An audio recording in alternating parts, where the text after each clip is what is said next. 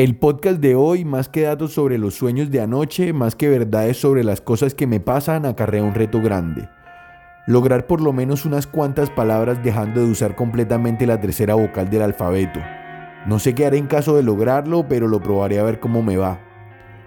No me acuerdo del sueño de ayer, por eso voy a comenzar hablando de los clorofluorocarbonados y electroencefalógrafos, porque ambas son palabras redactadas con más de dos docenas de letras, dejando de lado esa letra que ustedes oyentes conocen.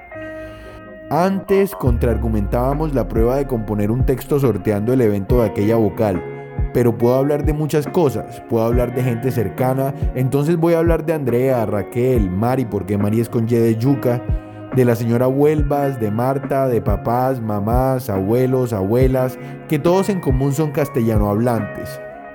No puedo acabar faltando el respeto de gente que carece o escasea zarrapastrosamente de encefalogramas, de gente que se aerotransporta superabundantemente o de los que les gusta el queso Roquefort, que usualmente son, en su mayor parte, norte santandereanos.